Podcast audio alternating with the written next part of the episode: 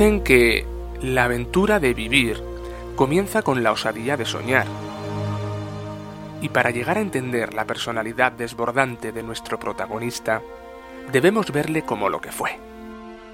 Un eterno soñador, con verdaderas ganas de vivir.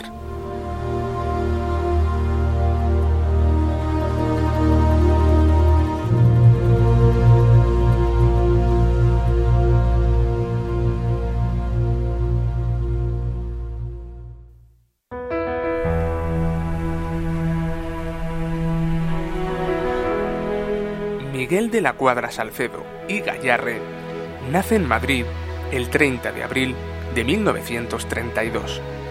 Con tan solo cinco años, en plena guerra civil, viaja junto a sus padres a Navarra. Pasa su niñez entre Pamplona y el barrio del Antiguo, en Donostia, dentro de un entorno familiar con buena posición social. Comienza a estudiar en el Colegio San Francisco Javier de Tudela, donde diariamente escucha las fabulosas historias que cuentan los jesuitas venidos de América. Su imaginación vuela libre y crece en él una pasión irremediable por la actividad física. En parte se lo debe a su madre. De pequeño, en lugar de comprarle novelas policíacas, le regala obras clásicas, entre ellas las aventuras de Telémaco, la Ilíada, la Odisea. Por todos los lados veía discóbolos griegos y como si de un personaje de aquellos libros de aventuras se tratase, aquel niño jugaba en la playa de Ondarreta, lanzando sobre la arena un disco de madera regalado por sus abuelos. Se estaba gestando lo que más tarde sería una prometedora carrera deportiva.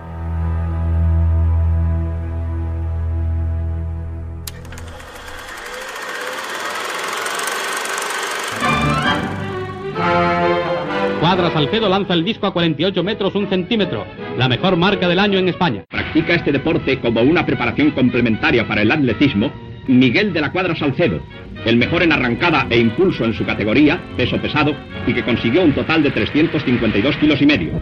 En uno de sus lanzamientos, Cuadra Salcedo logra 75,79. Las pruebas son fiscalizadas por jueces de la Federación Guipuzcoana de Atletismo.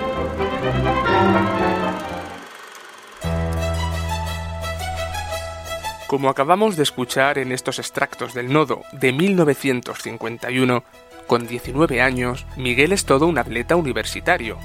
Practica atletismo, waterpolo, rugby, esgrima, lucha grecorromana, incluso bobsleigh. Era un deportista integral. Nunca abandona los estudios y llega a terminar la carrera de perito agrícola. En su otra carrera, la deportiva, destaca como campeón al tiempo en peso, disco y martillo, triplete histórico que nadie más ha vuelto a repetir. En total, obtiene 14 récords de España, 7 de martillo y 7 de disco. Pero será su peculiar e innovadora técnica en el lanzamiento de la jabalina, aprendida del vasco Félix Erauskin, lo que revolucionará el panorama deportivo internacional y se convertirá en el verdadero motivo de sus aspiraciones olímpicas.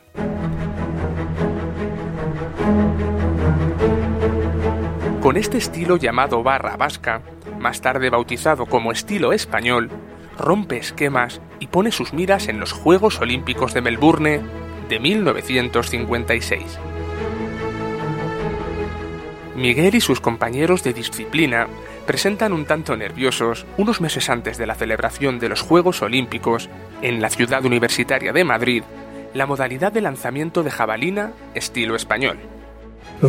Vascos, los ferrones, sacamos hierro de allá, los altos hornos, lo hacíamos con una barra. Fragmento del documental El reportero que quisimos ser, de televisión española. Y cuando se tiraba esa barra, se tiraba dando tres vueltas, una, dos y tres. Salía por la mano. Y esa fue la barra vasca que con Erauskin hicimos aplicarla a la jabalina habían superado la marca nacional en 16 metros y querían mostrar al mundo las posibilidades de este nuevo estilo. Pero lo arriesgado de la técnica, al crear una trayectoria impredecible, sujeta a la destreza del lanzador, que en ocasiones se acercaba bastante al público, hizo que la Asociación Internacional de Federaciones de Atletismo y el Comité Olímpico de entonces invalidaran el estilo español y sus plusmarcas. Aun con todo, Miguel siempre hablaba orgulloso de su lanzamiento no reconocido por encima de los 110 metros, que el récord mundial actual se mantiene en 98. Sus lanzamientos jamás figurarán en las listas de récords mundiales.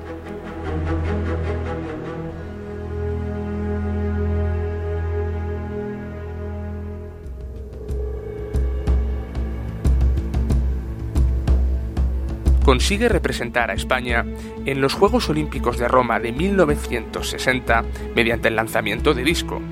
Viaja entonces a la capital italiana desde Pamplona a lomos de una Vespa. Y en octubre del mismo año acude a los Juegos Iberoamericanos de Chile. Allí, algo cambia en su mente. El continente americano lo atrapa irremediablemente y decide no regresar con el equipo da por finalizados los años de atletismo y competición. Ahora es la aventura quien tira de él.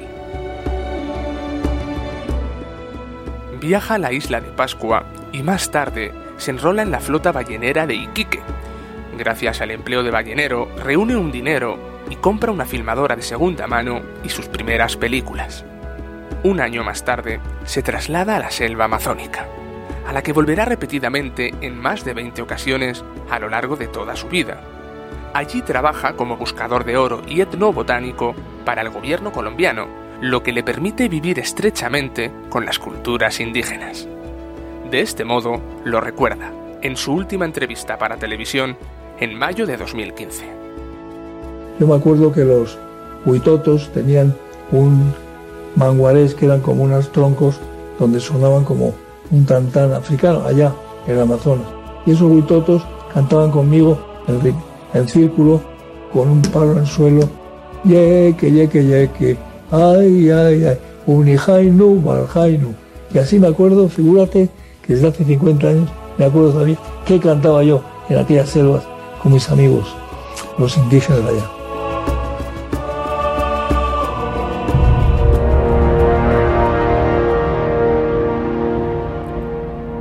En noviembre de 1964, con la mochila cargada de imágenes inéditas de las selvas colombianas, regresa a España a buscar empleo y prueba suerte en una naciente televisión pública ávida de propuestas innovadoras.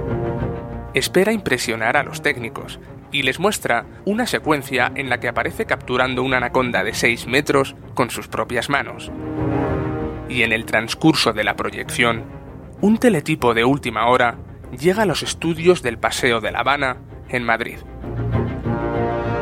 Cuatro misioneras españolas asesinadas en el Congo.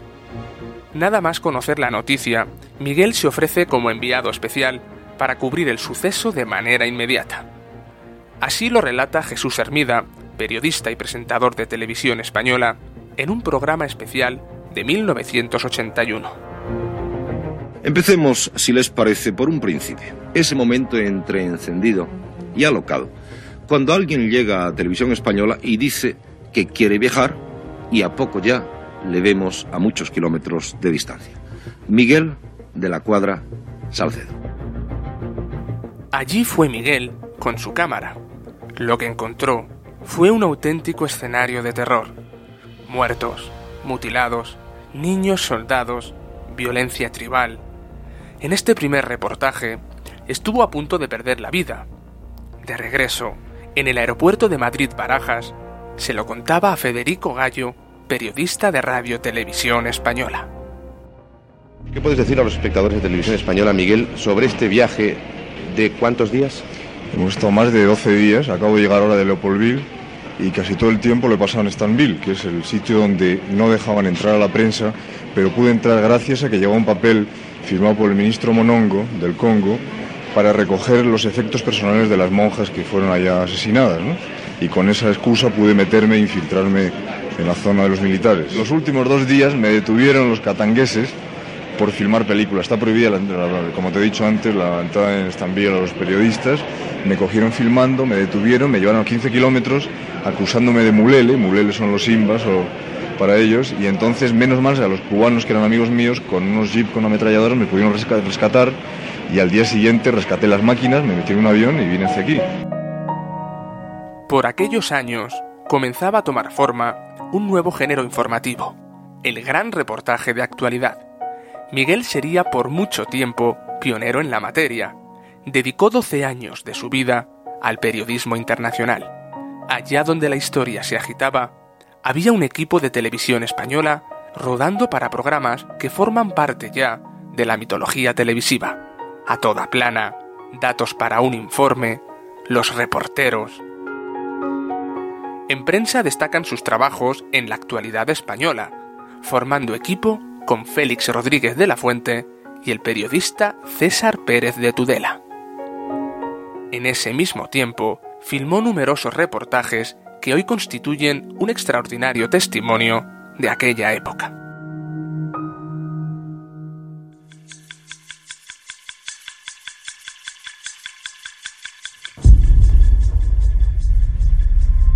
Estamos ya dentro de territorio sirio. Por aquí hace pocos días entró una patrulla y dos divisiones. Empezamos al atardecer, debido a que la aviación etíope suele pasar por aquí cerca. Entonces vamos haciendo paradas de 11 en 11 horas hasta encontrar un pozo de agua. Mampura, una isla que tenía 25.000 habitantes y hoy solamente le quedan 5.000. Está reprimiendo con, con gases. Vamos a intentar retroceder. Venga, corre, corre Juan. Televisión Española acaba de hablar con el hermano de Che Guevara en Santa Cruz. Hemos sacado la impresión de que él ha creído al ver las fotos de los periódicos de que no es su hermano el que está muerto y enterrado. Las cámaras de televisión española que filman este sitio de Werid poco después de la entrada de los federales. ¿Cómo viste las actuales relaciones y las futuras de España, de Cuba y España? Siempre se mantuvieron las relaciones, incluso en los días más difíciles. Son en este momento las 6 de la mañana. Se acaba de levantar el toque de queda y amanece en Santiago. El toque de queda volverá a implantarse a las 8 de la noche. ¿Te pega un tiro? Un rebote en una pared, pues me dejó una esquirla aquí que lo tengo dentro y me da pena quitármelo, que además es una maldición porque en todos los aeropuertos, sobre todo de Estados Unidos, me pita y, y creen que llevo yo una bomba dentro del brazo. En 1967 recibe el Premio Internacional de la Crítica de Televisión en Cannes por el reportaje La muerte del Che Guevara. En noviembre de 1970 vuela a Pakistán Oriental, donde muestra la tragedia causada por el paso del tifón más mortal de la historia, el cual dejó más de un millón de muertos en la actual Bangladesh. En 1972, junto al cámara Juan Verdugo, cubre la guerra de Vietnam durante dos semanas. Viviendo en el conflicto en primera línea de batalla, son incrustados en un comando del ejército de Estados Unidos en la selva vietnamita. También es el año del regreso de Perón a Argentina, tras 17 años de exilio. Miguel, de manera astuta, consigue testimonios exclusivos del expresidente. Otro premio, en este caso el Premio Nacional de Televisión, llega como recompensa al reportaje Caos en Managua, elaborado tras el violento terremoto que destruyó el centro de la capital nicaragüense. Tuvo ocasión de entrevistar a innumerables personajes relevantes del siglo XX, como el Dalai Lama, Salvador Allende, Indira Gandhi o Pablo Neruda, entre otros. Una carrera periodística insuperable en la que cosecha un premio Ondas y una antena de oro.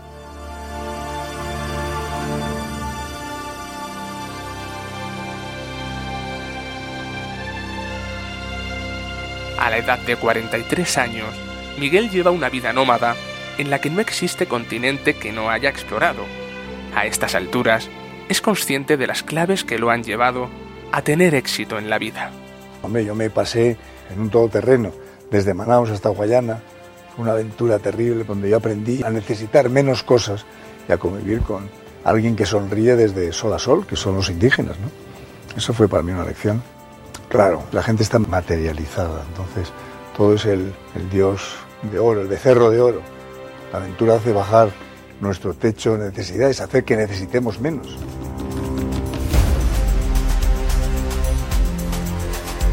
Como consecuencia del poco tiempo que logra pasar al lado de su esposa y sus tres hijos, decide probar suerte en actividades menos comprometidas y en 1975 cambia de registro para dedicarse de lleno a la realización de documentales históricos y programas de aventura basados fundamentalmente en los grandes exploradores.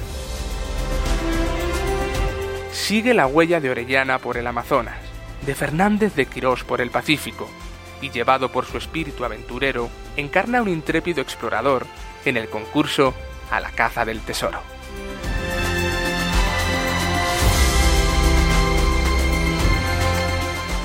Participa en casi todas las ediciones del Rally Camel Trophy, desde 1983 hasta el año 2000. De esta época es Mundo en Acción, un espacio donde rememora los viajes de Marco Polo o las expediciones polares de Amundsen. Su particular modo de narrar y la profunda dimensión de historiador con la que traspasa la pantalla hacen de Miguel un personaje popular y ampliamente respetado en la España de los años 70. Mantiene su imagen de atleta corpulento y un característico bigote de aspecto distinguido que pronto se convierte en marca personal.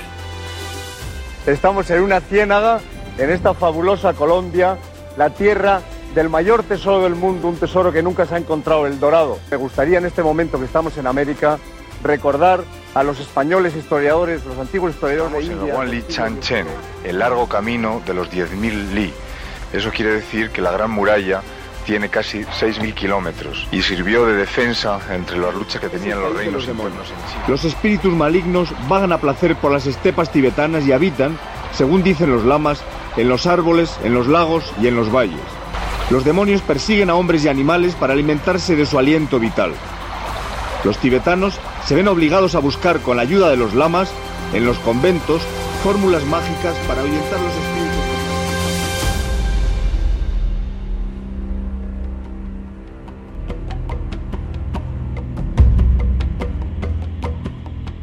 Corre el mes de agosto de 1979 cuando nuestro protagonista inicia junto a 75 jóvenes de entre 18 y 25 años su última gran hazaña profesional a través de Bolivia, Perú y Brasil.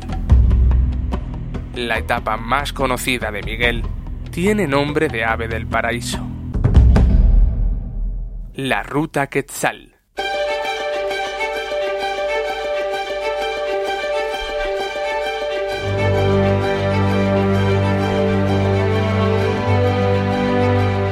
Se trata de una propuesta que le hace el rey Juan Carlos, con idea de celebrar el quinto centenario del descubrimiento de América. Había que idear un programa cultural que divulgara la riqueza en valores de los pueblos a ambos lados del Océano Atlántico y los 500 años de historia común. Así nació lo que comenzó llamándose Aventura 92, después Ruta Quetzal y actualmente Ruta BBVA.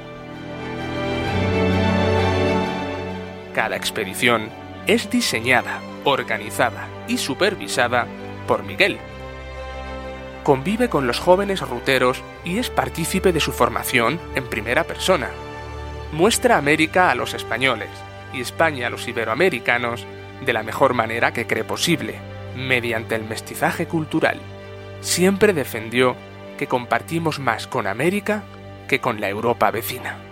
Nuestros jóvenes han recorrido más de 3.000 kilómetros por desiertos, montañas, escalando volcanes, un verdadero programa iniciático para unos jóvenes que empiezan su vida y que maduran a través de la aventura, la ilustración y el estudio. Actualmente, la expedición goza de buena salud. En sus 31 ediciones realizadas, han pasado por ella más de 10.000 jóvenes de 57 países y es desde 1990 un programa cultural declarado de interés universal por la UNESCO. Hoy, tres décadas de jóvenes son herencia y testimonio vivo del paso de Miguel por sus vidas.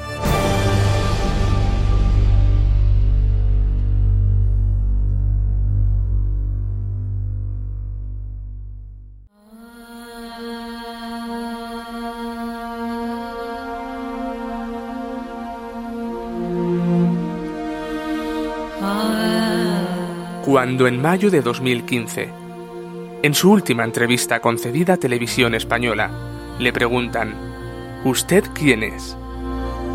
Un Miguel con la memoria repleta de recuerdos y el alma motivada aún por proyectos futuros, responde así. Hombre, primero hay que conocerse a sí mismo, y eso es complicado. Esa aventura nunca llega a uno. Pues yo creo que un gran curioso, eso es la palabra. Nómada curioso, o curioso nómada.